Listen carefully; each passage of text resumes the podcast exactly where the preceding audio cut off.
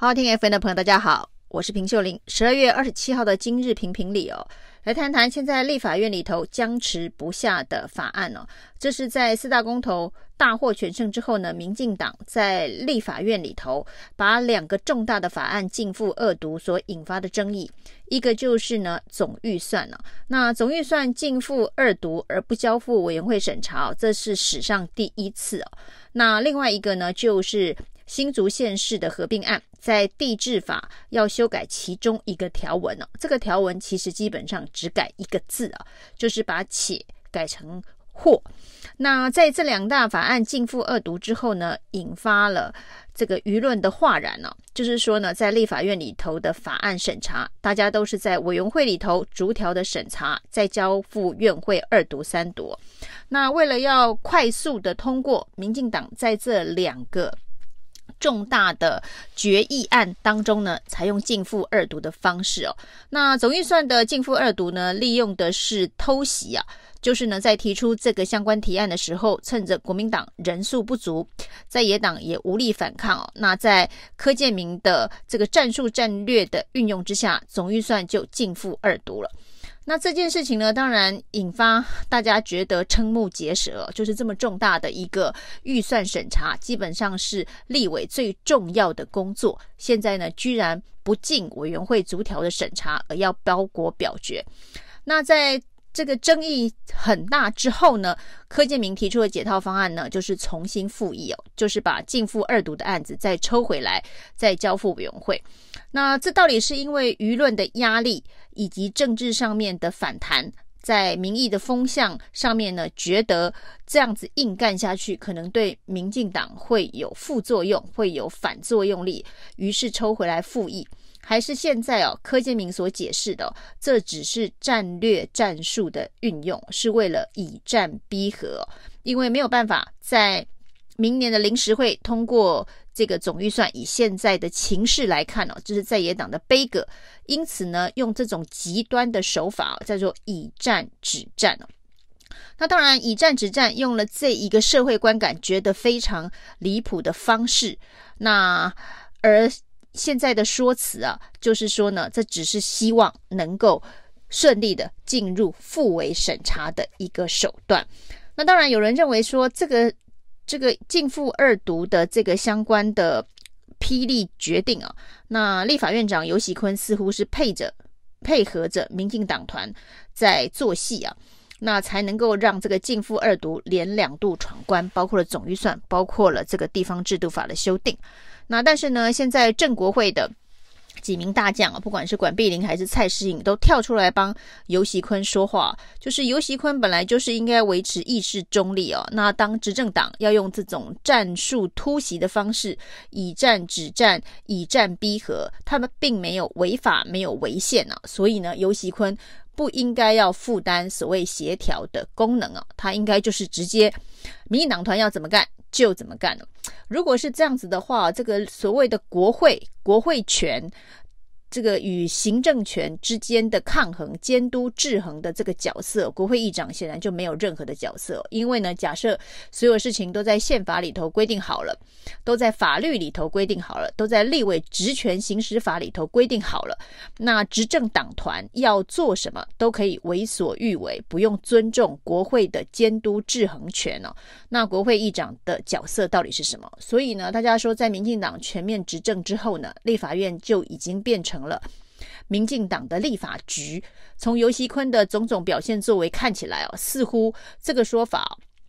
非常的名副其实哦。那立法局的意思就是，反正只要不要违宪违法，执政党要利用他的行政优势，利用他的执政优势，要如何的践踏藐视国会的监督制衡权都可以，包括总预算可以不用。审议啊，不用逐笔审议，在委员会里头直接径付二读，由执政党的立委举手通过包裹就可以哦。那如果是这样子的话呢，这个所谓的三权分立、行政立法先相互制衡的角色，就是完全的失能哦。所以游锡堃失职这件事情呢，是非常显而易见的。但是呢，现在民进党的立委。那为了要让这一次这么难看的总预算净负二读事件取得正当性哦，感觉似乎是要赋予游习坤一个角色。这个角色呢，他就是配合民进党立院党团的总召柯建明哦，那以战止战，让这个总预算可以顺利的在明年的临时会当中通过。这只是一个战略战术的考虑哦。那对民进党来讲，这个叫做正当防卫哦。那因为没有办法。突破朝野协商的这个壁垒，让这一个总预算进入了这个程序哦。担心朝野协商还有冷冻期的问题啊，那会拖延到整个议事的进行，所以采用正当防卫术，就是以人事的人数的优势直接进付二夺。那这件事情在总预算，假设你真的是以战逼和，以战止战，想要让这个。总预算能够如期通过的话，那也许这个第一招还可以说得过去哦。那至于地方制度法这件事情就更离谱，因为总预算呢是有这个时间的压力哦，因为年度预算的编列以及执行是有时间上面的压力。那请问地方制度法新竹县市的合并，它的时间压力的正当性在哪里哦？大家现在对于这一个所谓的新竹县市合并，那急着要在二零二二。的选举当中适用这件事情，提出了一个很核心的问题啊，就是它的急迫性到底在哪里？如果国土规划包括了这个全台湾应该如何制定这个几级政府哦，那需要有几个直辖市，是一套整体的国土规划的话，那应该要把行政区划法、财政收支划分法等等整体合并的考虑哦，而不是呢为了一个新竹县市的合并就改地制法的其中一条，把而且不是改一条，是改一个字，就为了这件事情能够推动，然后这时呢又说阻挡这件事情的人就是为了一党一人之私哦，到底是急急如律令的把这样子的一个地方制度法。推进径付二读连讨，其实这真的也，如果照民进党的版本呢、啊，也没什么好讨论的，因为就是改一个字啊。那只是说为什么要改这一个字，就是为了让新竹县市的合并有了一个法源的依据，有了法源的依据之后呢，那提出这个合并案。那就可以直接的推动。那这一个所谓改一个字、动一个字的急迫性到底在哪里？它背后所牵涉的这个财政划分、所牵涉的行政区划、所牵涉的国土规划，难道都不重要，而且不需要这个一并的思考吗？这个点到底急什么？这才是大家最质疑的。那一党一人之私哦，当全国都说是为了林志坚。一人为了民进党一党之私的时候，现在呢，柯建铭反过来跳，反过来这个指控在野党啊，那是为了林维洲的一人之私，为了郑正干的一人之私，为了高虹安的一人之私哦。那难道林志坚是大公无私吗？那这个要把白的说成黑的，黑的说成白的，那也一向是民进党的这个论述。技巧非常高超的地方哦，但是这一次的这个地方制度法的径付二夺又是非常的莫名其妙。那到底又跟总预算的以战逼和？那这个到底要逼的是什么和呢？就是呢径付二夺，那现在呢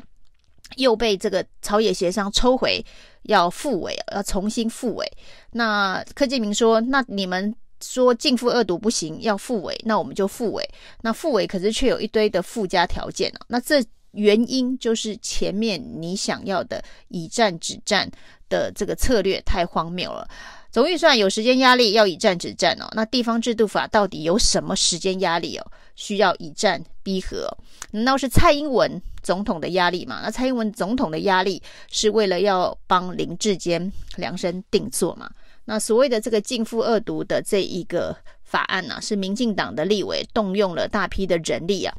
在议场前排队，然后蔡英文还去发早餐，所呃创造出来这急急如律令的继父二读。那现在呢，是因为呃在野党占住主席台，所以呢决定要退回委员会重审。是因为在野党占住主席台嘛？过去在野党也占住过很多主席台哦，那从来也没有成功的退回过任何的法案，或是否决任何的法案哦。这次恐怕。又是因为民意的反弹压力太大哦，连地方制度法都要用径付二读的方法以战逼和哦，这真的是杀鸡用了牛刀哦，而且呢，应该要用的牛刀是整体配套的国土规划，而不是一个新竹县市的单一的县市的合并哦。为是到底是为哪一个一党一人之私呃规划？不是柯建明说了算了，恐怕是全台湾的人民心里怎么想比较重要。以上是今天的评评理，谢谢收听，谢谢收听，请继续关注好好听 FM，并分享给您的好朋友。